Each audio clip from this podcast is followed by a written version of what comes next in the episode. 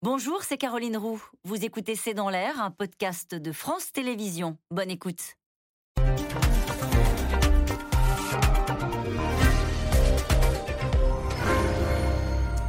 Bonsoir, soyez les bienvenus dans C'est dans l'air. Oui, il y a bel et bien des services d'urgence complètement fermés en ce milieu d'été euh, en France. Il y en a huit, reconnaît le ministre de la Santé, mais il précise toutes les parcelles du territoire continuent de disposer de services d'urgence vitales. On pourrait ajouter que des dizaines sont en partie fermés et que même ceux qui restent ouverts vivent une saison sous très haute tension. À l'approche du 15 août, nous sommes bel et bien entrés dans le dur, des lits fermes dans les services hospitaliers pour permettre au personnel de partir en vacances. Les patients se reportent sur les urgences. Sous tension aussi les dans une partie du territoire. Il faut passer par le 15 pour accéder aux urgences. 10, 20, 30% d'appels. Selon les centres, les régulateurs voient une nette différence avec l'année dernière. Des appels en plus, évidemment. Le contexte sanitaire, c'est aussi un été de chaleur, toujours périlleux pour les personnes fragiles. L'épidémie de variole du singe qui s'installe. La vaccination en pharmacie commence tout juste. La septième vague de Covid, elle, est en net reflux. Une nouvelle vague arrivera probablement à l'automne, selon le ministre. Santé quand les urgences ferment, c'est le titre que nous avons choisi ce soir avec nos quatre invités pour répondre à vos questions euh, via Internet, les SMS ou les réseaux sociaux. Karine Lacombe, vous êtes chef du service des maladies infectieuses à l'hôpital Saint-Antoine et autrice de ce livre La médecin, une infectiologue au temps du corona, c'est aux éditions Stock. Enrique Casalino, infectiologue et urgentiste, directeur médical à la PHP. Vous êtes chef des services d'urgence des hôpitaux Bichat et Beaujon. Benjamin Rossi, infectiologue vous aussi, hôpital Robert Bélanger. Et vous êtes l'auteur de ce livre en première ligne, ça c'est aux éditions Prisma. Et Caroline Tourbe, journaliste sciences et médecine au point. Est-ce que ça passe dans les urgences cet été Enrique Casalino, on avait annoncé un été euh, calamiteux. Est-ce que ça passe? Écoutez, euh, si, je disais que c'est calamiteux, je mens. Mais est-ce que la situation est normale? La réponse est non. Et elle est moins bonne que d'autres étés où c'était déjà pas terrible. Mhm. Nous nous sommes habitués au dysfonctionnement.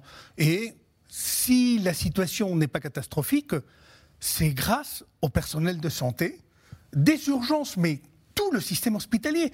Les médecins dans les différents services, les, les, réanimateurs, les urgentistes, les infectiologues, les internistes, les gériatres, infirmières, médecins, euh, tout le monde qui s'investit et qui fait tourner la boutique. Parce qu'il y a un engagement solide. Nous sommes personnel de soigner, personnel soignant. Autrement, le système ne tiendrait pas. L'hôpital ne tient pas parce que ce sont des murs, parce qu'il y a beaucoup de lits. L'hôpital, il tient parce qu'il y a des cœurs. Ce sont des personnes qui travaillent et qui se donnent mais un été plus difficile que les précédents. Ah, le SAMU Urgence de France dit 90% des services en difficulté du côté des ressources humaines. Euh, l'enquête de SAMU Urgence de France, je vous rappelle quand même que c'est le syndicat dont notre ministre était le président. Absolument, François Braun. Il y a quelques jours ou quelques semaines. 95% euh, des services disent nous sommes en grande difficulté pour avoir des médecins ou pour avoir des infirmières, quand même. Euh, dans l'enquête, il y a 15% des services enquêtés qui disent nous fermons de nuit. Il y a encore des services qui disent nous avons aussi fermé le jour. Et il y a beaucoup de services, 30% à peu près, qui disent nous sommes en train de pré-réguler, c'est-à-dire de dire aux gens de ne pas venir et de passer par le 15 avant de venir chez nous. Moi, ça, c'est quelque chose qui me révolte. Alors ça, on reviendra là-dessus. Quand un service d'urgence dit on est en difficulté, ça veut dire quoi? Quand un service d'urgence il est en difficulté, le terme en anglais c'est l'overcrowding, c'est la surcharge, c'est le dépassement de nos capacités d'accueil. Et lorsque nos capacités d'accueil sont dépassées, qu'est-ce qui se passe? Ben, Il se passe trois ou quatre choses. La première, c'est que les patients sont mal reçus. Nous ne sommes pas sympas, corrects avec nos patients. on ne peut pas le nier. C'est terrible de vous entendre dire ça. Mais bien sûr. La deuxième, c'est que les patients sont mal soignés on ne voit pas correctement un patient et on peut passer à côté des choses. Je me sens pas bien, je suis un peu pas de trac, je suis une femme, je vous laisse partir, c'est un infarctus. Mhm. Parce qu'on sait que les infarctus chez les femmes, c'est pas comme chez l'homme, ça fait pas la douleur thoracique typique. Et on peut rater des situations graves comme des situations pas graves. Mhm. Et pour le personnel, c'est une catastrophe. Parce que pour le personnel, vous travaillez dans des mauvaises conditions, vous savez que vous faites de la mauvaise médecine, vous n'êtes pas reconnu par les patients parce que les patients sont énervés et il y a de la violence contre le personnel. Donc c'est pourri pour les patients et c'est pourri pour le personnel. Karine Lacombe, l'été, il faut aussi compter avec des dizaines, voire des centaines de lits fermés dans les autres services et donc autant de patients qui se reportent vers les urgences. Bah oui, effectivement, comme vous l'avez dit en introduction, euh, pour que tout le personnel soignant, en particulier paramédical, puisse prendre euh, les vacances auxquelles il a le droit, nous sommes obligés de fermer des lits. Par exemple, dans le service que je dirige, nous avons 36 lits, nous allons en fermer 9 euh, à la fin de cette semaine. Et bien sûr, exactement, et ça veut dire 9 lits en moins euh, qui peuvent être ouverts pour accueillir les urgences. Alors, en général, il y a une certaine diminution du nombre de passages aux urgences, mais plus maintenant, et en particulier plus cette année, où, au contraire, le, nombre de passages aux urgences augmente. Pourquoi Donc, ça crée un vrai... Alors, pourquoi est-ce qu'ils augmentent? Alors, moi, je pense qu'il y a deux gros problèmes. Il y a la désorganisation globale des hôpitaux qui précédait le Covid, mais qui s'est vraiment accentuée à l'occasion du Covid avec une fermeture de lits indépendante de la période estivale à cause du manque de personnel. Et puis, on a bien sûr beaucoup de lits qui sont occupés par des personnes pour lesquelles on n'a pas de structure d'aval, pas assez de soins de suite et de rééducation, pas assez de possibilités de retour à la maison, pas assez de maisons de retraite, de, de, places en EHPAD, euh, parce qu'on sait qu'une grosse partie de ces patients sont des personnes âgées. Donc ça, c'est vraiment inhérent à l'hôpital, mais c'est aussi inhérent au mode de fonctionnement de la médecine de ville, où on a de moins en moins de médecins généralistes, pas assez de services, euh, de, services médicaux rendus la nuit ou les week-ends, et donc euh, un, accès aux urgences qui est un peu le seul recours de soins pour une grande partie de la population. Personnes âgées, personnes précaires, euh, personnes en grande difficulté sociale. Les, lits d'aval, Benjamin Rossi, vous insistez là-dessus, le manque de lits d'aval qui fait que voilà, ça, ça se reporte oui, en fait, je suis tout à fait d'accord avec le constat qui a été fait par mes deux confrères. En fait, on est dans une situation qui est complètement ubueste, c'est-à-dire que les urgences se retrouvent par manque de. Nous, par exemple, dans le 93, il n'y a plus de médecins généralistes. Donc, en fait, les, gens veulent renouveler une ordonnance, ils n'ont pas accès aux médecins. Donc, les urgences deviennent le recours pour les patients graves et pas graves. Mais à la limite, pour les patients pas graves, il y a toujours moyen de créer des maisons médicales pour gérer des dossiers pas graves. Mais pour les patients qui ont besoin d'être hospitalisés, les urgentistes se retrouvent dans une situation où tous les services sont pleins de patients qui n'ont pas forcément besoin d'être hospitalisés, mais qui n'ont plus de qui ont besoin de rééducation, etc. Mais les soins de rééducation, la plupart, bah, il n'y a pas beaucoup de place. Et puis ils ne veulent pas les patients qui sont trop lourds. Et puis ils ne veulent pas les patients qui n'ont pas de mutuelle. Donc on se retrouve avec des patients qui sont des bed bloqueurs, que les urgences, qui restent coincés aux urgences pendant plusieurs, plusieurs jours. C'est comme ça qu'ils sont appelés. Ah oui. Bed bloqueurs, qui bloquent des lits. Et du coup, ils, veulent, ils, sont, ils sont refusés partout. C'est des situations qui sont complètement ubuesques, qui sont liées à notre système de facturation, qui est complètement aberrant, où on est capable de discriminer des patients par leur pathologie et donc de se retrouver avec des patients qui ont dit bed bloqueurs parce qu'ils ont des pathologies qui sont pas rentables parce qu'ils sont difficiles à placer dans les SSR privés après, etc. Et qui bloquent de soins et de suite. Ouais, c'est ça. Des soins de rééducation. Donc on se retrouve avec des situations qui sont complètement dingues. Donc aujourd'hui, les urgences payent un problème, et si on regarde juste le problème des urgences, en fait, c'est juste, euh, c'est juste le problème de tout l'hôpital public qui est derrière et qui en fait ne peut pas fluidifier son parcours de soins. Caroline Lacombe et puis euh, Caroline Tourbe. Oui. Bah, Juste en synthèse, en fait, quand les urgences vont mal, hein, c'est vraiment un symptôme que le système de santé va mal. Euh, euh, il y, a un point que beaucoup de, services ont fixé cette année, priorité malgré tout au congé des personnels. Oui, oui, oui. Et c'est vrai que là, on est en train de discuter d'une situation euh, qui était prévisible. On est au mois d'août et donc on est beaucoup en vacances. Et, et c'est ce qui s'est passé. Et c'est vrai que quand on discutait avec les chefs de service ou dans les services, cette année plus particulièrement, il y avait une attention vis-à-vis -vis, du personnel pour dire moi, ce que je veux, c'est leur garantir qu'ils pourront partir en vacances. Les années précédentes ont été très dures. Il y a eu les crises, évidemment, du Covid, les différentes vagues. Donc, il y a quelque chose qui est aussi. L'idée, on, le dit, beaucoup de gens veulent quitter l'hôpital. Donc, faire en sorte de ne pas quitter l'hôpital, c'est pouvoir un peu choyer ses équipes, donc de les laisser partir en vacances. Donc, c'est aussi ce qui fait. Ça ne veut pas dire qu'avant, ils ne partaient pas en vacances, mais c'est que la marge de manœuvre était peut-être plus importante. On pouvait tirer un peu plus sur la corde. Il y avait possibilité, quand le service était un peu plus étoffé aussi, de faire revenir quelqu'un, de lui dire Bon, tu annules cette semaine-là, mais t'inquiète pas, tu auras la prochaine ce niveau euh, de, tolérance du, personnel, il a énormément diminué. Mm. Donc oui, et ben voilà, les personnels euh, hospitaliers sont en vacances, c'est ça la grande nouvelle, et c'est quelque chose qui était tout à fait prévisible euh, et, qui était, et, qui était, tout à fait. D'ailleurs, les, syndicats, les, les, médecins ont, dit que ce sera un été très compliqué. Voilà, ben on y est. Et Enrique Casalino, cet été 2022, est-ce qu'il y a plus, tout particulièrement plus de patients aux urgences? Je pense à la sécheresse, euh, la chaleur, euh, plus, plus, que la, plus que la sécheresse, et puis le Covid qui est encore là malgré tout, même si. Ah, si vous me permettrez de faire une paraphrase. Euh, au Pérou, vous savez, je suis péruvien, on dit Dieu est péruvien, parce que pour qu'on s'en sorte, la seule explication, c'est que Dieu est péruvien. ben, je voulais dire que Dieu est français aussi. Bon. Parce que pour qu'on arrive à s'en sortir, alors qu'on avait beaucoup de lits fermés, avant même l'été, parce que le personnel partait. Nous sommes dans le modèle à l'américaine du grand départ. Oui. Les gens démissionnent et on ne sait pas où ils sont. Je ne sais pas où sont les urgentistes, les médecins qui démissionnent, les infirmières, les aides-soignantes qui ont démissionné chez nous. Je ne sais pas où ils sont. Est-ce qu'ils sont partis un peu dans le privé? Est-ce qu'ils font autre chose parce qu'ils étaient saturés? Je note la question où sont-ils pour la suite, euh, pour la suite de Je l'émission? ne sais pas. Où ils vont aller surtout Parce que là, on a Euh, une partie qui part Et aussi. deuxième élément, euh, tout pousse à penser que les services d'urgence et le système de santé en général et hospitalier devraient être saturés. Parce que on réduit le nombre de passages de personnes qui viennent aux urgences, mais le nombre de personnes à hospitaliser est toujours le même. hein. parce que autant vous avez 38, euh, et si un médecin ne vous voit pas, vous n'allez pas mourir. Mais si vous avez 85 ans et vous avez du mal à respirer, si, vous pouvez mourir. Donc les besoins de lits d'hospitalisation sont beaucoup plus constants et stables dans le temps. Et là, 95% des services d'urgence ont répondu dans l'enquête, nous avons des problèmes majeurs dans la gestion des lits d'aval. C'est des véritables pertes de chance pour les patients, hein, qui sont, comme vous l'avez dit, les patients les plus fragiles. C'est pas vous et moi qui avons une bonne sécu et qu'on peut râler, et une bonne complémentaire. C'est les gens qui ont beaucoup de mal à râler, qui ont beaucoup de mal à se faire entendre, qui ont beaucoup de mal à, à- à- à obtenir un droit. Il y a une discrimination Et il y sociale. a- mais bien sûr, vous savez, il pleut euh, toujours sur celui qui est mal habillé. hein. Donc euh, il faut C'est absolument. péruvien ça aussi Oui.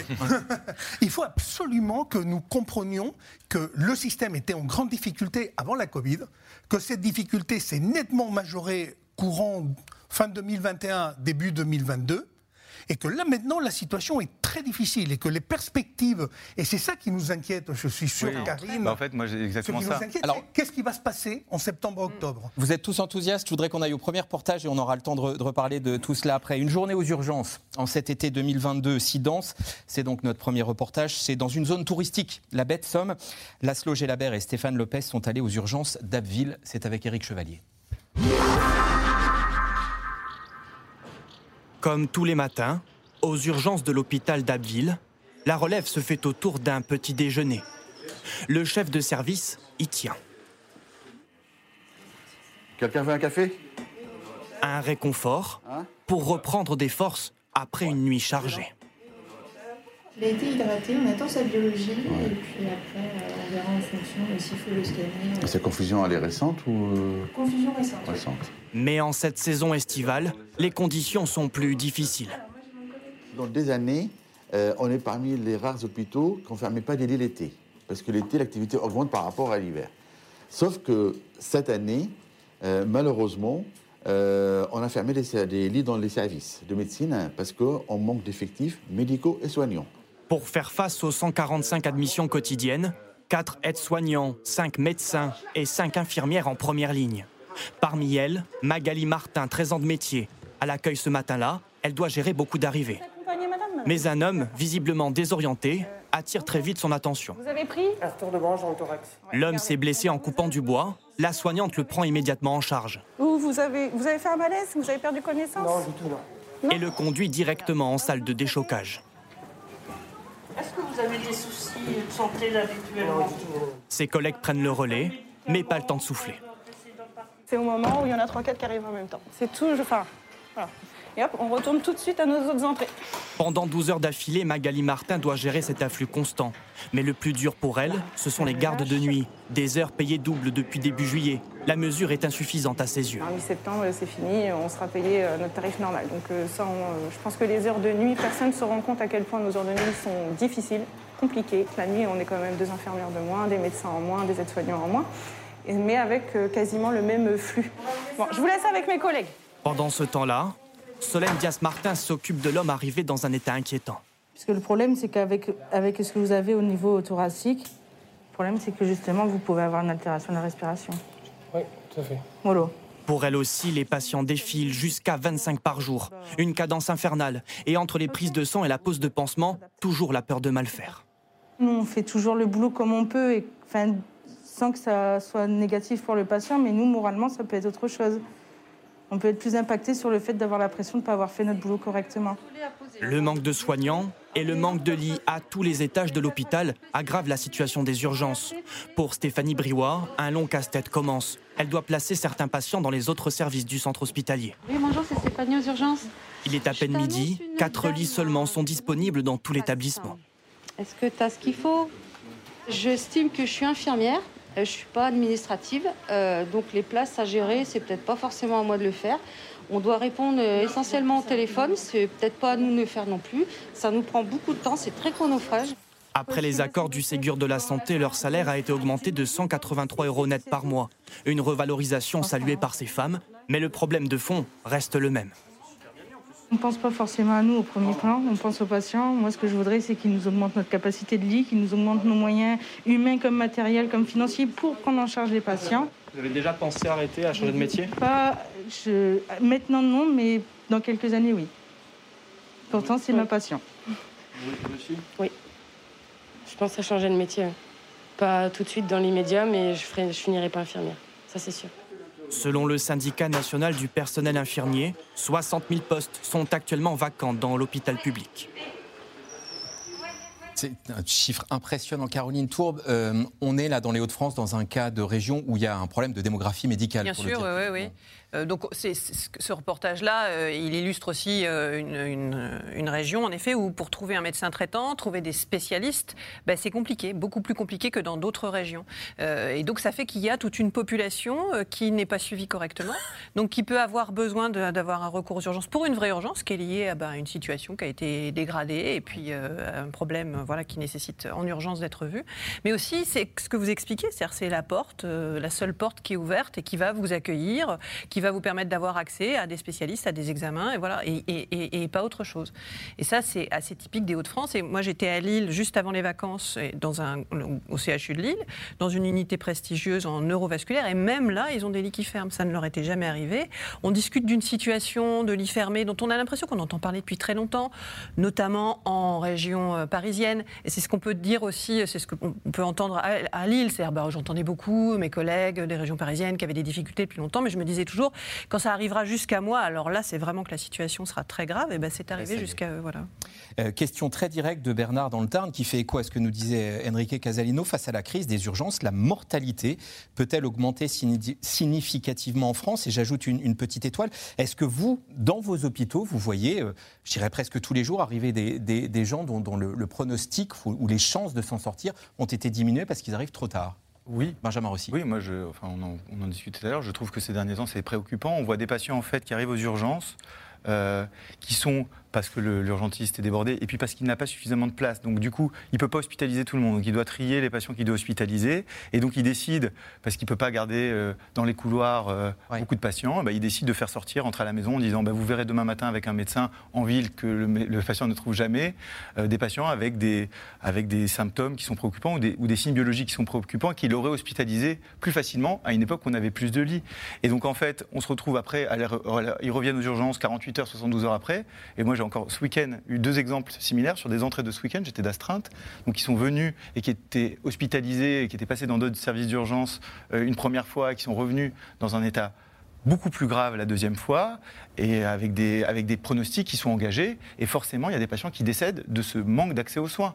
Et c'est évident. Il n'y a aucun doute là-dessus. Et il y en aura de plus en plus. Donc en fait, on est dans une problématique qui est, qui est très grave, qui est difficile à paramétrer, qui est difficile à évaluer. Donc on va, on va avoir du mal à faire des stats pour dire bah, c'est quoi le chiffre de cette surmortalité qui est liée au manque de, de place? Mais elle existe, on la voit. Elle va être très difficile à chiffrer. Donc du coup, on va pouvoir s'en sortir en disant oui, mais c'est dans un bruit de fond, c'est difficile à voir. Mais on la voit tous les jours. Même chose à Saint-Antoine? Bah, C'est l'angoisse qu'on a toutes et tous hein, de faire l'erreur médicale. Euh, euh, parce qu'on n'a pas eu assez de temps, parce que le patient a été renvoyé chez lui, euh, alors qu'il aurait dû être hospitalisé, etc. Donc effectivement, on a, on a tous peur de ça. C'est une angoisse qu'on a tous les jours. Oui. Un point parmi les gens que vous voyez arriver dans les, dans les hôpitaux et singulièrement aux urgences l'été et qui révèlent la crise du système de santé, les personnes âgées. On, a pu lire ces derniers temps pas mal d'enquêtes sur la crise des, gériatres, de, la gériatrie. beaucoup de personnes âgées viennent aux urgences ou à l'hôpital l'été parce qu'ils ne trouvent pas ailleurs. Bah, je dirais oui, en désespoir de cause, en particulier par manque, euh, par une mauvaise organisation de la médecine de ville. Donc mauvaise organisation de la médecine de ville liée principalement au manque de médecins généralistes, mais également au manque de réseau euh, de prise en charge de, de, la personne âgée euh, en ville, par manque de moyens, manque de ressources humaines. Et effectivement, l'urgence va être le dernier recours pour ces personnes âgées, et ce qui pose un vrai problème, parce que elles vont arriver en particulier en été, hein, euh, dans des services d'urgence qui vont se retrouver surchargés, avec beaucoup de lits de gériatrie fermés. On a dit tout à l'heure à cause des vacances, mais il faut aussi savoir que la gériatrie est une spécialité en grande souffrance en termes d'attractivité, que ce soit pour du personnel médical, mais surtout paramédical. Donc beaucoup de lits de gériatrie fermés, de gériatrie aiguë fermée, et donc euh, des personnes âgées qui peuvent se retrouver euh, dans d'autres services où il peut y avoir potentiellement une, une perte de champ dans la prise en charge globale Problème d'attractivité parce que mal payé La gériatrie bah, plusieurs choses. Il n'y a pas que ça, non euh, Énormément de travail. Énorme, c'est beaucoup plus lourd. Les faible densité en personnel. Euh, aujourd'hui, l'évolution des métiers, on veut être de plus en plus technique, avec euh, des éléments valorisants. Et en gériatrie, ça peut exister et ça devrait exister le lien humain, le respect de la personne âgée, ce sont des, valeurs qui peuvent euh, fortement mobiliser quelqu'un. Mais si qui vous mettez, doivent. Qui doivent.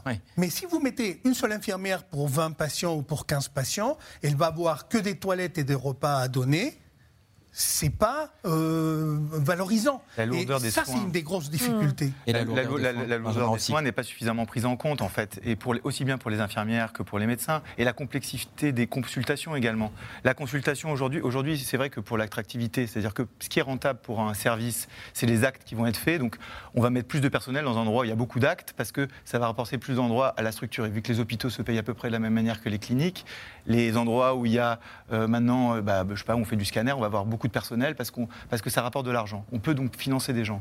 Mais dans ces endroits-là qui font peu d'actes, mais beaucoup de soins, c'est pas du tout rentable. Donc du coup, on se retrouve avec des endroits qui sont particulièrement lourds, particulièrement difficiles et où il manque de personnel parce que du coup, bah, ça rapporte peu d'argent, ça génère peu d'argent pour l'hôpital.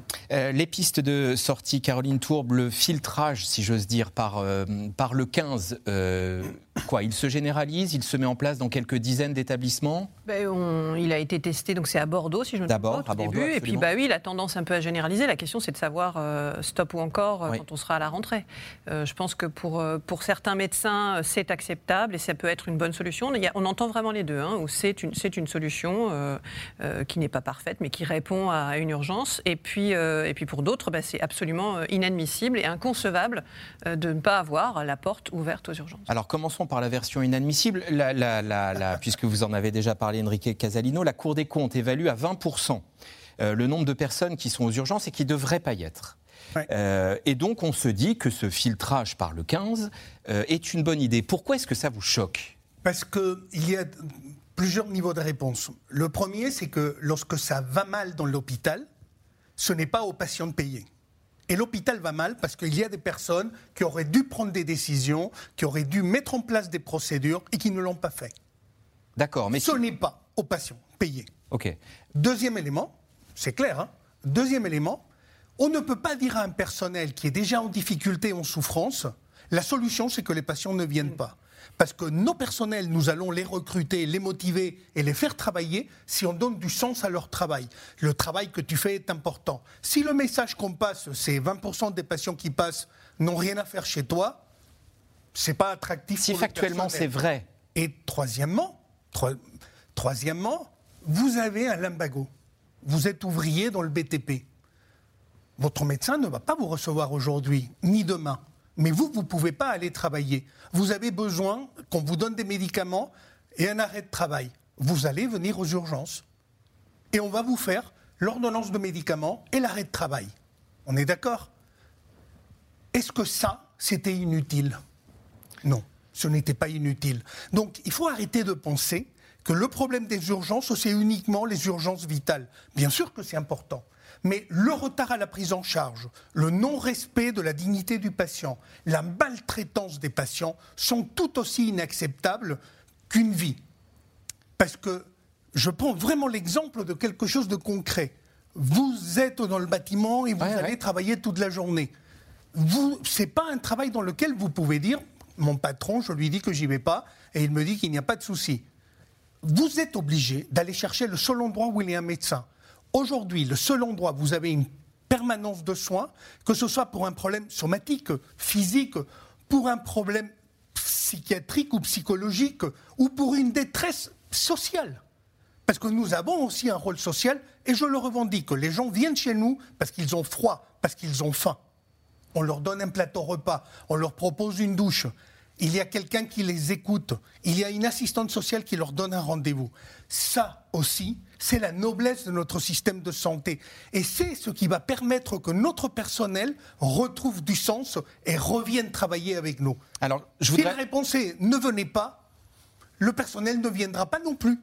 Et je vous garantis que les patients continueront à venir, par contre. Je voudrais entendre les autres médecins quand même, parce qu'on en a fait des émissions sur ces questions de santé ces derniers mois, et on a entendu très souvent des médecins dire Mais on voit des gens qui n'ont rien à faire chez nous euh, euh, aux urgences. Ce, filtrage par le 15, qu'en dites-vous, Karine Lacombe? Pour, euh, je pense que Enrique a mis le doigt sur, à partir de ces exemples sur une chose qui est très importante, c'est sur la nécessité de changer notre paradigme de soins et de prévention, notre système de santé. Euh, les, exemples qu'il a montrés montrent qu'en amont mhm. de l'arrivée aux urgences, on aurait un énorme travail de, de, réorganisation de notre système de soins. Euh, quand tu prends l'exemple, par exemple, de cet ouvrier, s'il avait pu trouver un médecin ou un centre de santé qu'il puisse consulter en urgence dans moins de 24 heures pour un problème aussi banal qu'un limbago, ce patient-là ne serait pas venu aux urgences. Euh, pareil pour les personnes âgées qui arrivent aux urgences parce qu'il n'y a pas eu de renouvellement d'ordonnance à temps, elles ont décompensé euh, un problème cardiaque ou autre. Si le système de soins en amont euh, de l'hôpital était mieux organisé, aurait probablement, sans avoir de mesures coercitives, cette diminution de 20% de, du, passage aux urgences. Benjamin Rossi, même question. Moi, je pense qu'on peut toujours mettre des centres de santé pour ces patients pas graves, euh, pourquoi pas, euh, et essayer de voir sur le, devant l'hôpital. Par exemple, nous, sur notre hôpital, devant l'hôpital, il y a un centre de santé et il y a une évaluation qui se fait par par les urgentistes et quand il voit que le patient n'est pas grave, qu'il vient pour un limbago, il adresse au centre de santé, euh, qui est, un groupe de médecins généralistes. Euh, qui euh, font leur activité ainsi, ils ont un contrat avec l'hôpital. Et, puis ils sont 24-24, si j'ose dire ou... Alors ils le font jusqu'à jusqu'à minuit. Mhm. Ah, donc c'est des centres qui peuvent, qui donc pourquoi pas. Mais mais en fait c'est pas ça la problématique des urgences, parce que on va, ces patients, on peut, aussi les gérer aux urgences. En fait, le problème des urgences aujourd'hui, c'est pas forcément le fait de diminuer de manière arbitraire un chiffre de 20% de patients. Ça, c'est une vision très administrative du problème. Ces 20%-là, c'est les 20% qui posent pas de problème. C'est les 20% qu'on n'a pas hospitalisés. C'est les 20% qui n'ont pas à tenir trois jours dans les, dans les couloirs. C'est les, les, 20% qui viennent allonger la file d'attente quand même. Ils viennent allonger peut-être la file d'attente, mais en général, c'est ceux qui sont vus le plus en, dernier parce qu'ils ne sont pas urgents. Donc il y, a une cotation en fait de la gravité. Donc en fait, c'est ceux qui attendent parce qu'ils ont besoin de quelque chose qui peuvent être réadressés à un centre de santé. Donc on va, on va dire que c'est vraiment ceux qui posent le moins de problèmes. Donc si on trouve une, une, solution qui euh, je ne sais pas comment, enfin, euh, avec une, régulation très complexe pour ceux qui ne posent pas de problème, je veux dire vraiment, on ne solutionne pas les vrais problèmes de l'hôpital et des urgences. Le vrai problème des urgences, c'est le fait qu'il y ait plein de gens dans les couloirs, qu'il n'y ait pas de lit d'hospitalisation pour les patients qu'on doit hospitaliser, et que certains patients qui doivent être hospitalisés ne sont pas hospitalisés, sont renvoyés à la maison à leur risque et péril parce qu'il n'y a pas de place d'hospitalisation. C'est ça le vrai problème des urgences. Et pour ça, il faut augmenter les lits d'hospitalisation, avoir plus de lits d'aval. Mais pour avoir plus de lits d'aval, c'est très compliqué parce que nous, on a fermé un tiers de nos lits parce que le personnel part. On a fermé euh, le service de gériatrie. Donc il faut réussir à rendre attractif aussi les services d'hospitalisation. Il faut fluidifier le parcours de soins avec la possibilité de placer les patients dans les soins de rééducation quand ils n'ont plus besoin d'hospitalisation. Il faut avoir des solutions d'hébergement pour les patients qui doivent juste avoir de la surveillance médicale et qui n'ont pas de logement. Il faut trouver. Et derrière le il faut, c'est des sous. Bah, En fait, je ne pense pas que ça coûte vraiment beaucoup plus cher que ce que ça coûte aujourd'hui. Parce que quand on garde un patient pendant un mois à l'hôpital, alors, alors que c'est juste un problème de domicile ou de choses comme ça, on pourrait trouver des solutions à l'hôtel. En fait, on dépense beaucoup d'argent à ne rien faire. Et je crois qu'en fait, c'est pas forcément. On peut faire avec autant d'argent, si on s'organise bien, beaucoup mieux. Euh, gardez la parole, j'ai vu sur ma fiche en préparant l'émission, euh, dans votre hôpital, trois pneumologues partent en septembre. Je me trompe pas. et, la question qui suit, c'est pourquoi? Pourquoi partent-ils? Alors, il y, a des pneumologues, il y a des, gastroentérologues, il y a même des, il y a plein de médecins qui partent. Ben, en fait, c'est très difficile aujourd'hui de garder les gens. Nous, on est dans un hôpital qui est en périphérie, qui est dans le 93, qui souffre encore de problèmes de moyens encore bien supérieurs que des hôpitaux dans Paris. Il y a il y a zéro médecin traitant, donc en fait on est le seul recours, mmh. et en même temps on n'a pas le personnel, euh, ils ont moins en moins, donc ils, font des journées, ils commencent à, 8h, les pneumologues ils terminent à 20h, 21h, donc ils sont épuisés, ils font des fibros toute la journée, et ils font partie de ces spécialités-là, qui font des spécialités à acte, qui peuvent faire dans le public avec une grille de salaire comme on veut, mais qui, s'ils partent dans le privé, peuvent gagner, euh, rajouter un zéro à leur salaire. Donc, la réponse à notre question, où vont-ils de tout à l'heure ah, C'est ça, ils vont dans le privé? Ah, Eux, ils partent dans le privé, oui. Ils vont partir en partie dans le privé ou pour réorganiser leur vie. C'est des gens qui croient dans le système public. Ils ne sont pas restés pendant 30, 40 ans dans le système public sans y croire. Ils y croient, mais à un moment, ils sont fatigués. Est-ce que, euh, Caroline Tourbe, il y avait 41 mesures dans le rapport euh, de François Braun avant qu'il soit ministre dans sa mission flash. Euh, il y avait la mise en place de bed managers, on parlait de bed bloqueurs tout à l'heure, la gestion des lits à l'échelle territoriale, un recours accru à l'hospitalisation à domicile, au-delà du 15 qui a été la mesure euh, phare de ce, de ce rapport. Est-ce qu'autre chose a été mis en place ou, ou c'est encore très très parcellaire? Bah, C'est encore parcellaire. Alors les bed managers, c'est vrai que c'est quelque chose qui est, euh, qui est puissamment évoqué dans certains services. Ça devient même, et puis c'est presque une réalité en fait. Il y a déjà des endroits où c'est le cas parce qu'on oui, a vu cette infirmière. Voilà. C'est des logisticiens qui gèrent l'occupation des lits. Hein, c'est le fil à couper le beurre un peu, le bed manager. bref, mais euh, voilà. Oui, c'est ça. Il faudrait, il faudrait dans ce cas-là qu'ils puissent prendre aussi les patients d'hospitalisation pour les mettre dans les soins de rééducation, parce qu'en fait, s'ils font que des urgences vers les soins, tout le long, tout le long, mais sauf qu'ils n'ont pas, la, ils pas la main sur la deuxième partie. Mais ce que vous disiez, c'est très vrai, c'est-à-dire que c'est plus global que 41 points. C'est une réorganisation générale, on l'a bien compris, de la médecine en France. On continue à vouloir avoir une médecine organisée euh, comme quand ça fonctionnait avec des médecins de campagne, avec euh, des gens qui à l'hôpital acceptaient de travailler 80 heures par jour, euh, de ne pas prendre leurs vacances. Ce qui n'est plus le cas. 80 heures par jour. Pardon, par semaine. Très grosse. par, semaine. Ce qui est plus le cas. On avait l'impression que c'était par jour. mais voilà. Mais, mais voilà, mais c'est plus le cas. Et c'est une génération qui ne le veut plus. Et ce qu'on peut leur reprocher, peut-être, mais c'est la réalité. Ils ne le veulent plus. Donc il faut prendre en compte euh, ces changements sociétaux et qui, à mon avis, vont plutôt dans le bon sens. Avoir un, médecin euh, qui travaille trop et qui est fatigué, je préfère qu'il ait eu le temps de se reposer quand il consulte. Bon, voilà, mais ça fait qu'il faut tout réorganiser, vraiment. Et c'est pas 41 et quelques mesures euh, qui changeraient quelque chose. Autre recommandation, malgré tout, parmi les 41, euh, dans la Sarthe, qui est un département concerné de près, là aussi, par la désertification médicale, on teste cette recommandation parmi les 41, donc des unités mobiles qui vont au-devant des patients. Et particularité, il n'y a pas de médecin. Reportage Laura Rado, Marion c'est avec Christophe Roquet.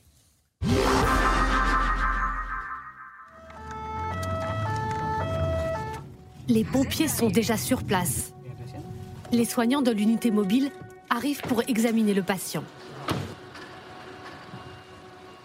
vous avez été pris en sandwich entre deux palettes hein D'accord. Et du coup, donc il y avait une dans le dos et l'autre, vous l'êtes prise euh, devant au niveau de la, face D'accord. Est-ce que vous avez perdu connaissance? L'homme s'est blessé au travail. personnelle. Face à lui, une infirmière et un aide-soignant, mais pas de médecin. C'est la spécificité de l'EPMU, l'équipe paramédicale d'urgence, un dispositif expérimental encadré par le SAMU. Les paramètres, du coup, j'ai un poids à 57, une SAT à 99, une tension à 109,55. Portez-vous bien, monsieur, bon courage. Hein. Cette fois, l'état du patient n'est pas inquiétant. Là, le monsieur, effectivement, il aurait vraiment des troubles de la conscience euh, suite à la chute. Bah, effectivement, là, le SMUR aurait peut-être pu se déplacer si ça avait été beaucoup, beaucoup plus grave. Hein. Et là, ça ne l'est pas, donc finalement, il n'y a pas besoin qu'il y vienne. Hein. Arrêt cardiaque, réaction allergique, chaque minute compte quand le patient est en danger.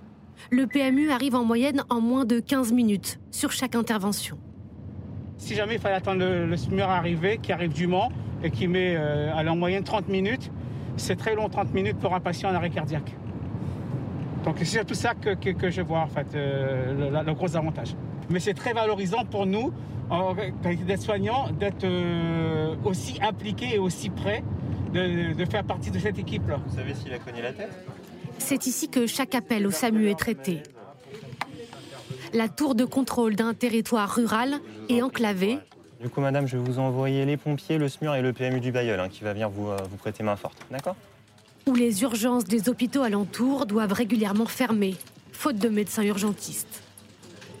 vous voyez qu'aujourd'hui, on est en grande difficulté puisqu'on a trois structures d'urgence qui sont fermées, qui sont Château-du-Loir, Saint-Calais et euh, le, le Bayeul.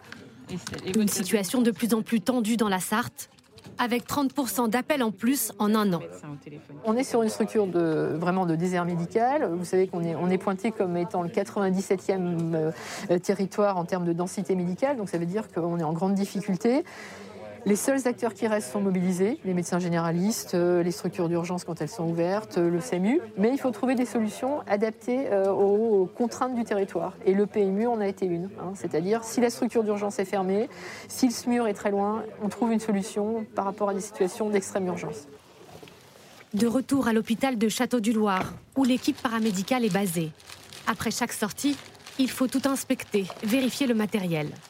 Un nouveau quotidien qui plaît à Aurore Motet, infirmière depuis 15 ans aux urgences. Ma petite bouffée d'air frais en ce moment. les conditions des urgences, voilà, en ce moment, euh, c'est épuisant. Euh, et du coup, en venant là, bah, voilà, je, viens autre chose, je, vois, je vois autre chose. C'est pas le même rythme pour le coup. Et, euh, et ça change. Quand on est en intervention, on s'occupe que d'un patient en même temps.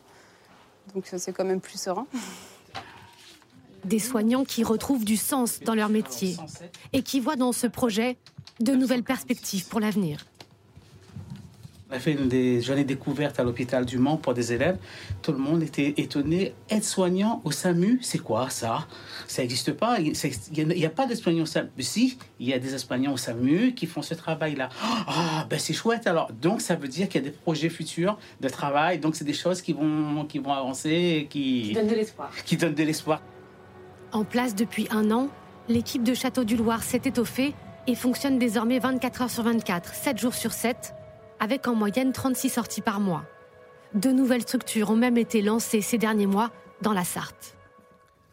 Karine Lacombe, dites-moi que là on a une bonne piste et une piste qui marche, qu'on ait des solutions. Alors, si c'est pas pour, euh, pour un fonctionnement en mode dégradé, euh, c'est-à-dire ben, on ne peut pas faire autrement, donc euh, on fait avec ce qu'on a. Euh, je pense que c'est un mauvais signe. En revanche, s'appuyer, savoir que certaines tâches peuvent être déléguées euh, en particulier du personnel paramédical, et exploiter cette possibilité-là, au contraire, c'est un vrai, c'est un vrai investissement pour le, pour le système de soins. On a déjà ce type euh, de délégation de tâches, que ce soit à l'hôpital, par exemple, pour les vaccinations, où on a des, ce qu'on appelle les infirmières en pratique avancée, pour certaines pathologies chroniques comme le diabète euh, ou autres. et donc, je pense que ça peut être une, une bonne façon de pallier un manque d'effectifs médicaux. On voit dans certains pays à ressources limitées, comme l'Afrique subsaharienne, on a beaucoup de, ces auxiliaires de santé, agents de santé, agents de santé communautaires même, mhm. euh, qui, peuvent, qui permettent de, pallier un manque d'effectifs médicaux. Benjamin aussi Oui, oui, je pense que c'est intéressant d'utiliser les capacités. On a plein d'infirmières qui sont très compétentes et qui peuvent euh, effectivement euh, faire certaines tâches médicales. Après, il ne faut pas que ce soit du, il faut pas que ce soit, il faut que ce soit du cas par cas, pas que ce soit du systématique. Il faut que ce soit des personnes qui soient impliqués et qui veulent le faire, mais oui, c'est très bien qu'on puisse donner cet accès-là et cette diversification-là. Après, dans les, dans les, euh, là, c'était une prise en charge qui était donc euh, préhospitalière. Dans les prises en charge préhospitalières, il y a SOS médecin aussi qui peut, qui aide au niveau médical, hein, là, euh, qui est un peu un système différent. Mais donc, il, y a tout, il, faut qu'il y ait un, réseau ambulatoire qui s'organise, aussi bien avec des médecins qu'avec des gens, des paramédicaux, pour pouvoir aider à la prise en charge des patients en préhospitalier. Ça n'empêchera pas qu'il y aura des patients qu'il faudra hospitaliser. Oui, bien sûr. Est-ce que la télémédecine prend? Euh, après, hmm. après les mois de Covid ah ben, Il y a eu clairement, clairement un changement d'état d'esprit. Ça a vraiment été, euh, ça a vraiment été un grand, une grande expérience grandeur nature. Aussi bien du côté des patients que du côté des médecins. Il y a des choses qui ont été faites et pour lesquelles on ne reviendra pas en arrière pour certaines maladies chroniques, des renouvellements d'ordonnances, des choses comme ça. Je pense qu'il y a des choses qui. Le pli est pris et il est bien pris. Mhm. Euh, mais c'est évidemment pas la panacée. C'est certainement pas une solution au problème qu'on est en train d'évoquer là tous autour de la table. De la même façon que, que ces, ces unités-là, dont on comprend bien qu'elles répondent à un besoin précis dans un territoire bien précis, Mhm. euh, ou dont on, dont- avec peut-être un habitat disséminé. Enfin, ça correspond sûrement aux besoins. C'est cla- clairement quelque chose qui n'a pas besoin d'être généralisé. Euh, c'est pas une solution, un patch qu'on collerait partout où il y a un problème. Euh, Karine Lacombe parlait de délégation de tâches, ça se pratique notamment dans les maisons médicales, des, des médecins qui se regroupent et euh, euh, il y a un premier contact avec le patient qui est, qui est, qui est mis en place euh, avec une secrétaire médicale dans un premier temps. Ça, ça aussi, là aussi, il y a des pistes pour euh, essayer de fluidifier, disons, la prise en charge Euh, bah, c'est pas la secrétaire médicale, mais ça peut être aussi, par exemple, pour, le, pour les, tout ce qui est euh, ophtalmo. Il Voilà. va y avoir euh, les orthoptistes qui peuvent faire euh, certains types de. de- Les infirmières en pratique avancée. Voilà, c'est ce que vous disiez. Donc ça, ça se fait. C'est quelque chose qui a été longtemps bloqué par les médecins. Il ne faut pas non plus se leurrer. Pendant très longtemps, il était hors de question qu'un acte médical, euh, une signature d'ordre soit fait par quelqu'un d'autre qu'un médecin. Les choses ont changé euh, parce que la pression sur les médecins est devenue énorme. Donc force de loi. Mais, euh, mais, mais même, je pense que pareil, encore une fois, dans les nouvelles générations, il y a un changement d'état d'esprit. C'est-à-dire que c'est admis, euh, et même c'est c'est- c'est voulu, Ah, qu'on puisse déléguer ouais. certaines des En tâches. tout cas, pour ma part, c'est voulu. Je- il y a- et je pense, par, par exemple, parfois, il y a des prescriptions dentalgiques. Je, encore une fois, j'aimerais bien que certaines infirmières puissent prendre la décision, quand elles sont face au patient qui souffre, de pouvoir le soulager tout de suite sans avoir besoin de chercher le médecin qui est parfois pas là, pas dans le service, etc. Donc euh, il y a des choses qui devraient euh, Et qui pouvoir. auraient pu euh, être mises en place il y a bien longtemps. et qui auraient pu être mises en place il y a très si longtemps elles ne l'ont pas qui été, pourraient, c'est pas euh, les qui- infirmières qui, faire. qui- Probablement hein. qu'en France, on a, tout- on a encore l'idée que nous sommes riches. Et je pense que ça se constate de plus en plus qu'on ne l'est pas. On a toujours l'idée que les gens qui nous gouvernent sont hyper forts. Ce n'est pas vrai non plus. La France n'est que la 12e en termes de performance en Europe. Et alors, où est-ce que vous voyez 16e où est-ce que vous- système de santé Ça veut dire que nous dépensons beaucoup d'argent, mais avec une productivité faible. Où Là, est-ce que vous voyez de regardé, bons exemples à l'étranger? Je, cherche du Il positif. y a des, des- des exemples. Il faut être simplement pragmatique et à un moment dire ce n'est plus possible, on ne peut plus. Ce n'est pas simplement une question de dire, parce que je vous garantis que demain, dans les hôpitaux dont j'ai la responsabilité, on mettrait 100 lits par hôpital et on aurait autant des problèmes à gérer les lits d'aval s'il n'y a pas des contrats, des obligations, des, règlements et des contraintes. De quelle nature? Parce que je, je peux vous donner un exemple très précis et mathématique. Dans un hôpital en banlieue parisienne, euh, les patients des urgences avaient beaucoup de mal à monter dans les, les- les étages. Une solution a été réduisant la durée de séjour. Mathématiquement, il va libérer une quantité de nombre de journées et on va pouvoir mettre la centaine de patients qui restaient aux urgences sans aucun problème. Le chef de service ne veut pas, on lui donne 10 lits. 10 lits, ça coûte un bras. Médecin, infirmière, les lits, le mètre carré, il faut laver, la secrétaire et tout ça. À la fin de l'année, après avoir donné 10 lits supplémentaires, le nombre de patients admis était exactement le même nombre qu'avant. Et la durée moyenne de séjour, le nombre de journées occupées, avait simplement augmenté. Les gens restaient, au lieu de 14, ils restaient 16 jours. Donc aujourd'hui, il faut aussi être prêt, et je, pense que je le dis avec Karine en toute amitié, à accepter qu'il va falloir qu'on accepte qu'il faut qu'on regarde notre façon de travailler, que chacun d'entre nous modifie sa façon de travailler et que les bonnes idées ne soient pas horriblement coûteuses. L'idée de l'infirmière qui va voir, il y avait déjà les infirmiers, les, les pompiers, Les hein, pompiers, le patient n'était pas en arrêt cardiaque. Quel était l'intérêt d'envoyer une deuxième équipe?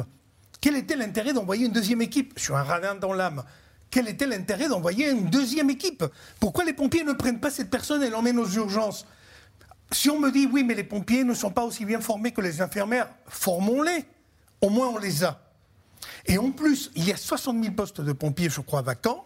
On recruterait des pompiers si ce travail qu'ils font était beaucoup plus intéressant et mieux considéré. Et vous avez vu le discours de l'infirmière dans le reportage? Je, je n'en peux plus quasiment des urgences. Là maintenant, je suis Absolument, beaucoup plus confortable. Mais bien sûr. Vous comprenez le sens Est-ce de ma qu'il question faut faire ça ou est-ce qu'il faut simplement mettre davantage d'infirmières aux urgences? On fait des émissions sur le changement climatique, ça peut plus durer, il faut beaucoup plus de sous. On fait des émissions sur le pouvoir d'achat, ça peut plus durer, il faut beaucoup plus de sous. Euh, là, dans, dans- dans notre émission de ce soir, quelle bonne piste, quelle bonne pratique qui ne Moi, je- demanderait pas moi, moi, déjà, je- fortune Je, je pense que déjà, il faut, il faut réorganiser notre système de facture, de, de- de financement des, des hôpitaux. Pas à et, l'acte. et en fait, il faut pas, je pense que pas à l'acte. Et je pense qu'il faut penser hôpital et privé en même temps. C'est-à-dire qu'il faut harmoniser notre façon de fonctionner pour les deux, pour qu'il y ait des objectifs qui soient communs. On ne peut pas euh, avoir euh, une partie, on va dire, une partie des patients qui sont gérés avec un objectif de, euh, on va prendre les patients les plus rentables et donc on va choisir des patients qui vont rentrer dans des cases qui vont permettre de faire un maximum d'actes et on va faire un maximum d'actes d'intervention pour essayer et qui de vont vers le privé et qui vont vers le, et qui vont vers le privé et ça c'est des patients rentables et on peut pas avoir des, des patients qui ne sont pas rentables. Donc il faut harmoniser à la fois la façon de prendre en charge les patients et la façon de les gérer. Donc il faut tout repenser le système de cotation de la sécurité sociale. Et je pense que déjà avec la même somme, en redistribuant mieux, on évitera des, des engorgements de certains patients et des blocages. Après, je pense qu'il y a aussi des solutions qu'il faut faire au niveau des lits d'aval.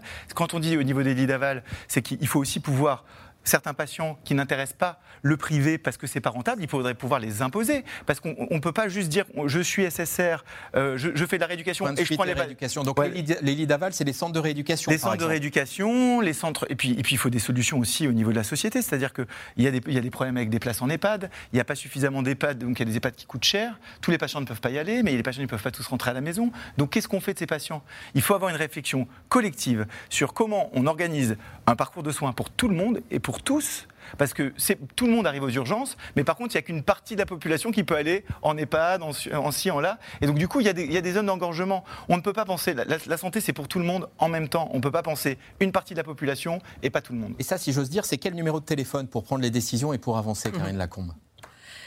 Je pense que c'est une, euh, comme Benjamin a dit, c'est une réflexion collective dans laquelle il faut qu'on arrive à introduire la prévention, toute la dimension de santé publique qu'on a difficilement en France. La prévention peut vraiment aider à éviter justement de tomber malade et ensuite que ça s'aggrave, qu'on arrive à l'hôpital, etc. Donc, euh, alors, on va dire oui, c'est des paroles en l'air de parler de prévention, mais, mais en fait, mettre de l'argent dans la prévention, ça fait économiser énormément euh, pour la suite quand on rentre, euh, quand, quand, on parle vraiment de soins curatifs. Et, et je suis tout à fait d'accord. Et encore une fois, là, on va parler du système. Il y a des systèmes pour faire des économies de grande garde de neurochir. Mais moi, la dernière fois, j'ai une patiente, j'ai une patiente qui est femme de ménage, qui fait qu'il y a un problème au niveau du rachis. Dans la grande garde, c'est très difficile de faire opérer les gens. Bon ben, parce qu'on fait des économies pour pas avoir plein de neurochirurgiens à payer de garde la nuit. Euh, donc c'est un système d'économie pour aussi euh, faire on appelle, on ne réussit pas à la faire opérer. Puis le lendemain, c'est compliqué parce que c'est le week-end, les structures ne veulent pas l'opérer. Finalement, elle est opérée depuis au bout de trois jours. Elle va garder son déficit. Si, elle, avait été opérée au départ, elle coûterait moins cher à la société par la suite. Donc c'est des mauvaises économies. Toutes ces économies qui nous empêchent de prendre en charge le plus rapidement possible, immédiatement, les patients, sont des mauvaises économies. Donc en fait, il y a un intérêt à investir dans la santé parce que ça va faire des économies, ça va générer des économies qui pour le moment sont difficiles à voir, mais qui arriveront quand on prendra mieux en charge les patients. La question de Jean-Luc, je vous la soumets, Caroline Tourbe. Quand va-t-on obliger les médecins à s'installer dans les déserts médicaux? Est-ce que c'est un débat euh, qui est de plus en plus, euh, disons, prégnant et une question qui va être réellement, réellement posée. Alors, on a, on a un ministre médecin, ça aide peut-être pas. Non, ça aide peut-être pas. Clairement, c'est quelque chose qu'on entend régulièrement. Et puis là encore, les avis sont partagés. Oui, c'est une excellente solution et il n'y a pas le choix, il faut faire comme ça, ou absolument pas. Et quand on est médecin et qu'on choisit de s'installer, c'est la liberté d'installation qui prime. C'est profession libérale. Et c'est très important. Et on va dégoûter les gens de faire de la médecine si on les oblige à s'installer dans une région où ils ne veulent pas aller. Donc, évidemment que la question, elle se pose encore. Il y a des degrés d'obligation. Ça peut être quelques années. Euh, là où le médecin a fait ses études, il doit quelques années à la région dans laquelle il a fait ses études. Des choses comme ça qui sont à l'étude. Clairement, c'est un ministre qui est médecin. Euh, donc, moi, je ne pense pas que ce, sera, que ce sera une décision qui sera prise, euh, qui sera prise dans les années qui viennent.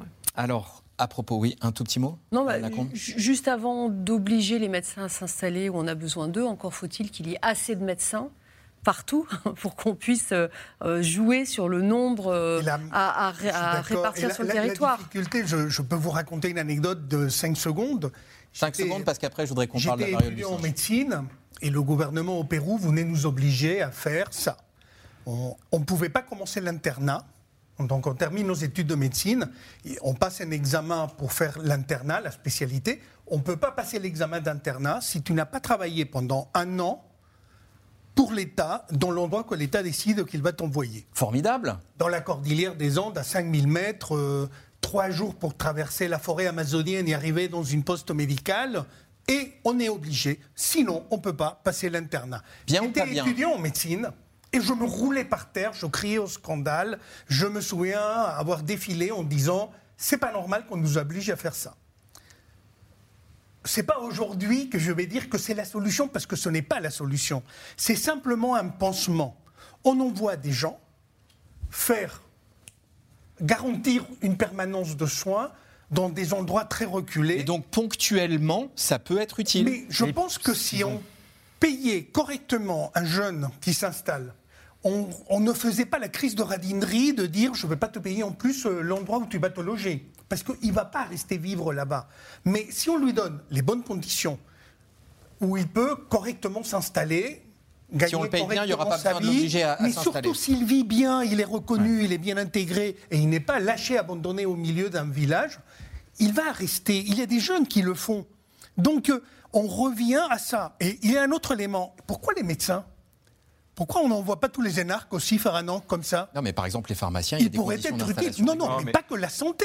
Pas que la santé. Les, il faut arrêter de penser que les curés, les infirmières, euh, nous sommes euh, bon, sur on va, Teresa on va aller un, un tout petit mot, Benjamin Rossi. Je ne suis pas forcément, je suis pas forcément absolument contre, mais euh, le fait qu'il puisse installer des médecins. Mais le problème, c'est que quelqu'un tout seul ne va pas régler tous les problèmes. C'est-à-dire qu'il ne va pas pouvoir être chirurgien, euh, cardiologue, et donc il ne va pas pouvoir. Donc en fait, il va se sentir fragilisé. Il va être un, un espèce de, il va être un, un, un nom sur un planning pour assurer un administratif, mais il ne pourra pas faire toute la médecine.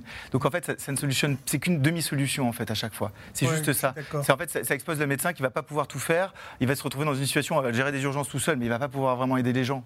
Donc euh, il faut une structure pour ça. Allez, à propos des deux épidémies qui ont, fait, euh, qui ont fait la une ces dernières semaines, si la septième vague de Covid est en net reflux, à propos de monkeypox, la variole du singe, 2600 cas relevés depuis le mois de mai, selon le ministre de la Santé. Aujourd'hui même, la vaccination dans quelques petites pharmacies de France se met en place à titre expérimental.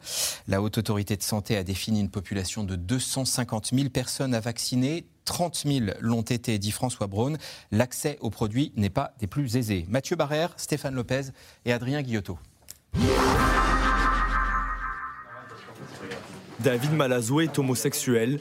Il fait partie du public autorisé à se faire vacciner contre la variole du singe, comme les transgenres, les travailleurs du sexe ou les personnes à partenaires multiples. Ce centre de vaccination du 13e arrondissement parisien a ouvert ses portes le 26 juillet, une aubaine. Son rendez-vous était normalement prévu bien plus tard. J'avais initialement pris un rendez-vous sur Doctolib qui était fixé à fin septembre et, euh, ensuite en fait un ami m'a envoyé euh, un, une information comme quoi il y avait ce centre qui était en train d'ouvrir et bah, j'ai pris euh, le premier rendez-vous possible et suite à une élection ça a été avancé à aujourd'hui, à ce matin. Fin septembre c'était loin quand même. C'était très très loin. Mais aujourd'hui, avec seulement 5 box ouverts, le premier centre de vaccination français hors hôpitaux est d'ores et déjà saturé. Si j'essaye pour le centre où nous sommes actuellement, si je demande prendre rendez-vous en ligne, là vous voyez, impossible de prendre une réservation. Carrément impossible. Oui, carrément impossible. Enfin, si c'était véritablement urgent, il y aurait probablement plus de moyens qui seraient mis euh, pour pouvoir faire ces vaccinations dans des délais raisonnables, on va dire. L'urgence est pourtant bien là. Un premier cas détecté le 20 mai, 721 le 7 juillet et plus de 2400 le 4 août. Et c'est la région Île-de-France qui concentre la grande majorité des cas. Mais avec une moyenne de 1300 doses livrées chaque semaine dans ce centre, impossible d'anticiper l'ouverture de nouveaux créneaux. Alors la semaine prochaine, pour l'instant, on n'a ouvert que le lundi. Tout- tous les autres jours de la semaine sont fermés par nous euh, parce qu'on n'a pas encore la visibilité euh, euh, en termes de doses, et tout ça, en termes, y compris en termes de bras pour vacciner. euh, euh, tout ça se fait euh, semaine, pour l'instant semaine par semaine. Une campagne de vaccination sous tension. Tension présente également dans l'hémicycle début août, quand l'opposition interpelle le gouvernement qui assure disposer de suffisamment de doses. Donc si nous avons des doses, si nous disposons des moyens logistiques, alors force est de constater que seule la volonté politique manque au déploiement d'un plan d'ampleur de lutte contre cette maladie. Une maladie qui n'a pour l'instant fait aucun mort en France, mais dont les éruptions cutanées sont particulièrement douloureuses. Elle se transmet lors de contacts rapprochés et prolongés, notamment en cas de rapport sexuel. Dans ce gay parisien, la question est prise très au sérieux. Plus il y a d'affiches, plus il y a de messages et plus il y a de prévention. Donc au moins, ils ne peuvent, pas- ils peuvent pas dire on n'était pas au courant, on n'a pas vu. Voilà, on les informe et puis surtout que, comme euh, vous voyez, il y a le, le numéro de téléphone et le QR code. Et donc forcément, dans les vestiaires, ils ont leur téléphone. Ils peuvent accéder directement aux infos. Une prise de conscience et une certaine résilience. Le gérant a vu la fréquentation de son établissement chuter de 60% depuis le début de l'épidémie. Moi, je préfère perdre 60% de clients ou des gens qui s'isolent ou qui attendent leur vaccin, qui attendent le délai de vaccination. C'est très bien. Euh, là, actuellement, début août, on récupère quelques clients qui, effectivement, se sont fait vacciner et qui maintenant peuvent euh, venir directement euh, au sauna. Mieux vaut prévenir que guérir. Hervé Latapi, militant homosexuel marqué par les années SIDA, constate que la jeune génération a moins conscience des risques. On a développé ce qu'on appelle la PrEP, c'est-à-dire c'est un traitement préventif qui protège du VIH, du sida et uniquement du VIH, et que ce faisant, ben, on a un petit peu perdu d'autres pratiques qui étaient plus que le préservatif, qui étaient un état d'esprit. Cet état d'esprit, c'était de dire on se pose des questions sur nos pratiques, sur ce que l'on fait, et si on a des pratiques euh, disons, euh, très développés, euh, un peu comme des cascadeurs, eh ben, on calcule nos risques et on fait en sorte de minimiser tous ces problèmes de, contamination. Si le gouvernement a recommandé l'allongement du délai de rappel vaccinal, il assure qu'il y a suffisamment de doses. La campagne de vaccination devrait malgré tout s'accélérer. Cinq pharmacies réparties sur le territoire sont autorisées à vacciner depuis aujourd'hui et trois infectiologues euh, autour de moi. Alors on approche de la fin de cette émission. Question courte, réponse courte. Celle d'Éric Paris. La question sensible. Pourquoi le virus monkeypox touche-t-il majoritairement les hommes homosexuels? J'ai le dernier point de Santé publique France. À ce jour en France, 96% des cas pour lesquels l'orientation sexuelle est renseignée sont survenus chez des hommes ayant des relations sexuelles avec des hommes. Pourquoi cela, Benjamin Rossi? Bah, Le premier cas qui a été euh, qui est revenu en Angleterre, euh, c'était un, homosexuel déjà, donc ça, il a contaminé donc des partenaires homosexuels. Et puis après, il y a eu un cluster dans un festival lié euh, à Madrid et dans des saunas. Donc euh, ça a diffusé dans la, dans la, dans la communauté homosexuelle. Donc déjà, c'est la première raison. Après, ça ne va pas rester que dans la communauté homosexuelle. Hein. Nous, on a déjà des, on voit des patients euh, hétéros qui, qui, arrivent avec le monkeypox et il y en aura de plus en plus. Je crois qu'en Espagne, ils sont à 20% actuellement. Et, donc ça va continuer à diffuser dans la communauté hétéro. Il n'y a, a pas de c'est un, départ d'épidémie, ça a commencé comme ça et on va voir comment les choses évoluent, mais ça va, ça va toucher les deux communautés. Comment la maladie se transmet-elle? Bah, c'est une coïncidence euh, épidémiologique hein, que effectivement elle soit pour l'instant cantonnée à la communauté gay. Elle se transmet par contact rapproché, en particulier. Pas uniquement sexuel, donc. Pas uniquement sexuel. Alors peut-être que ça peut se transmettre par les fluides sexuels, donc, mais ça n'en fait pas une infection uniquement sexuellement transmissible. Mm. Ça en fait une infection que l'on se transmet par contact rapproché.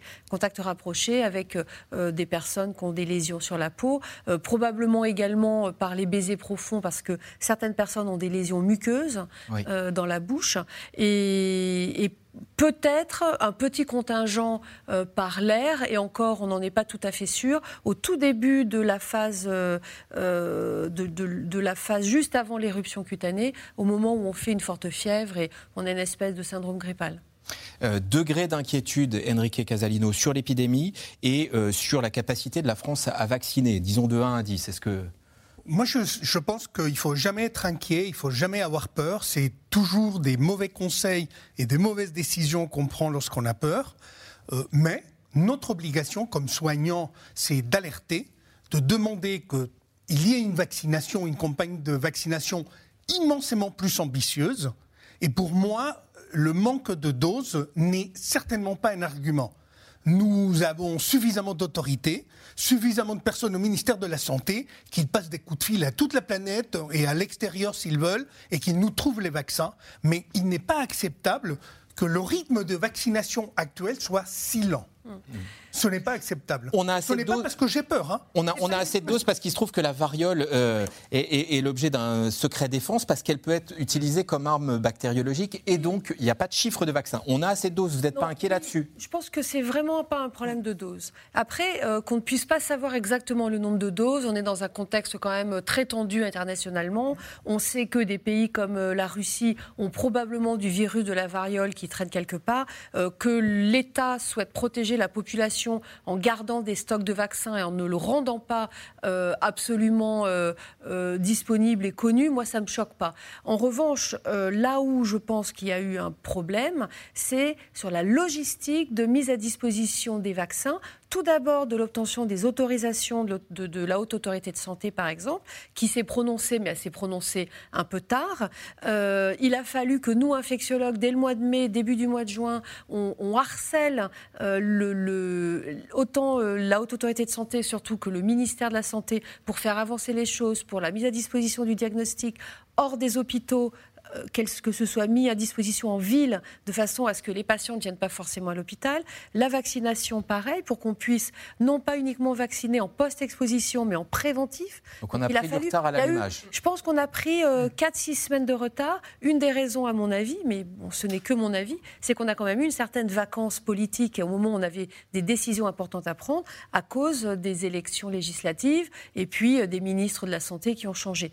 Et puis, et, et la logistique de la vaccination, pour monter à l'échelle, demande beaucoup de moyens humains beaucoup de moyens humains. Si nous, dans notre service, par exemple, on a pu augmenter de façon considérable le nombre de places pour cette vaccinée, c'est parce qu'on a sollicité des étudiants en médecine que l'on paye correctement et qui ont accepté pendant le mois d'août de venir vacciner. Donc c'est vraiment des moyens logistiques où il faut qu'on monte à l'échelle. Et si je peux me permettre une dernière remarque, c'est une nouvelle euh, leçon que l'on doit tirer de cette deuxième pandémie en moins de trois ans, euh, c'est qu'il faut absolument qu'on réforme notre mode de réponse aux émergences de santé, aux émergences infectieuses, parce qu'on va en avoir d'autres dans le futur. Étude de la revue Nature Climate Change, euh, selon laquelle près de la moitié des maladies infectieuses seront aggravées par le changement climatique.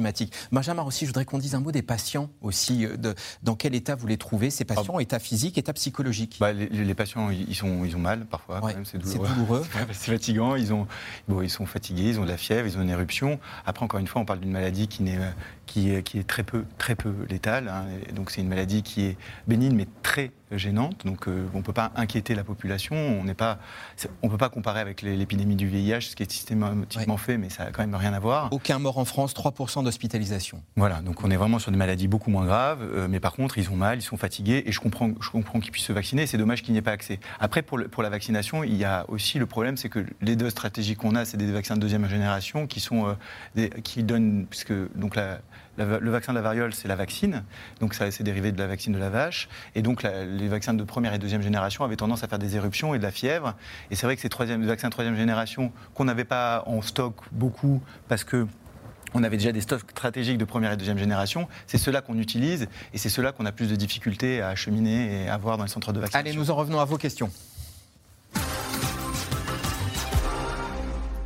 Une personne vaccinée contre la variole pendant l'enfance peut-elle contracter la variole du singe? Enrique Casalino oui, bien sûr, parce qu'il y a une réduction du risque, mais ce n'est pas une protection à 100%. On réduit le risque probablement de 60% à peu près, pour donner un chiffre moyen, mais on peut effectivement, malgré tout, avoir la variole et ce serait intéressant, d'ailleurs, toutes ces personnes qui se vaccinent. Même s'ils ont été vaccinés avant, elles doivent se vacciner maintenant. Quelle autre solution que les urgences pour le moindre bobo quand il n'y a aucun médecin de garde sur votre lieu de résidence? Bah, bon courage. Non, mais il y a SOS médecin, il y a SOS médecin déjà. Il y a SOS Pardon médecin. SOS médecin, c'est quand même. Euh, enfin, le problème, c'est que c'est. pas Est-ce qu'au gré des reportages, de vos reportages sur Tour, vous hein. avez pu voir des, voilà, des solutions euh, émerger bah, il y a eu des maisons de santé, en effet, qui ont ouvert un peu comme ce que vous expliquiez, qui sont ouvertes très très tard, qui vont aussi avoir proposé le week-end la possibilité d'avoir accès à un médecin généraliste. C'est ce genre de solutions qui peuvent un peu faciliter les choses, mais c'est ce que vous expliquez aussi. Si c'est tout seul, euh, un petit médecin sur son île déserte avec euh, pas de spécialiste autour, pas possibilité d'envoyer le patient qui en a besoin ailleurs, euh, c'est marche pas très bien. Pourquoi ne pas envisager une entraide publique-privée C'est ce qu'évoquait tout à l'heure Benjamin Rossi, Karine Lacombe sur, sur cette question. Au fond, on disait il y a beaucoup de professionnels de santé qui filent vers le privé. Mm. Euh, plus d'entraide entre public et privé. Est-ce que là, on a une piste? Bah, c'est un peu ce qui s'est passé avec le Covid, hein, où euh, les agences nationales de santé mm. ont imposé au système privé à but lucratif euh, de participer à l'effort de la nation, on va dire. Donc oui, oui, je pense que c'est aussi une des solutions, bien sûr. Nous savons que nous allions manquer de soignants et pourtant le numerus clausus n'a été supprimé que depuis 2021. Pourquoi cela, Enrique Casalino? Parce qu'il y a des dogmes. Nous sommes dans un pays avec des gens très intelligents, mais nous adorons les dogmes. Un dogme Là, c'est pas le Pérou, hein, vous parlez de la France. Oui, oui. nous, avons, nous sommes dans un pays en France où nous avons des, des paradigmes qui sont ancrés, écrits dans le marbre. On augmente l'offre de soins, on va augmenter la demande de soins. Donc, c'est facile de réduire la demande de soins qui nous coûte très cher. Il suffit de réduire le nombre de médecins. Et on n'a pas réduit que le nombre de médecins. On a réduit le nombre d'infirmières, on a réduit le nombre de kinés, on a réduit le nombre d'infirmières spécialistes, les IA, les IBOD dans les blocs opératoires, etc. Donc, nous avons fabriqué un système dysfonctionnel. Ça a été fabriqué volontairement. La hausse du numerus clausus, elle se verra quand?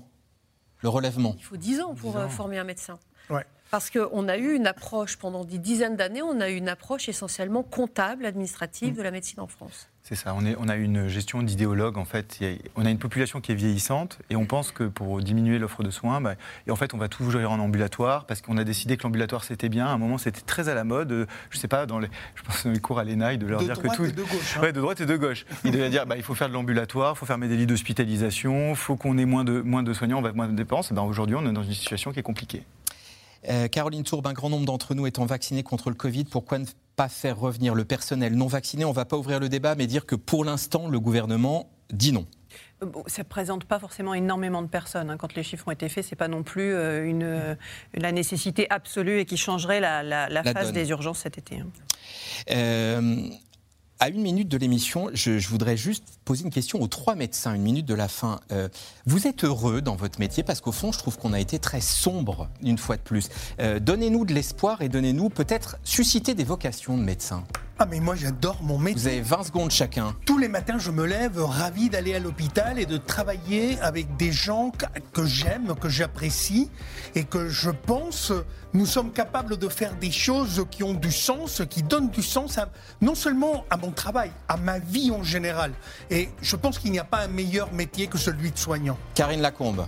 Oui, bah, quand on fait abstraction des contraintes euh, administratives, je trouve que la, la richesse, l'intensité de la relation humaine qu'on a euh, en, médecin-patient euh, est, vraiment intense et effectivement, c'est ce qui me fait lever le matin. Benjamin Rossi, 5 secondes. Ben, il, faut voir, il faut venir dans le service. Nos internes, ils sont hyper contents. C'est parce qu'on finalement, on est content de travailler, de s'occuper des patients. Ça reste un métier qui a un objectif noble et pur, donc euh, on essaie de bien le faire, mais c'est de plus en plus difficile. Merci à tous les quatre d'avoir participé à cette émission. Rediffusion 22h45 et n'oubliez pas le podcast. Bonne soirée sur France 5.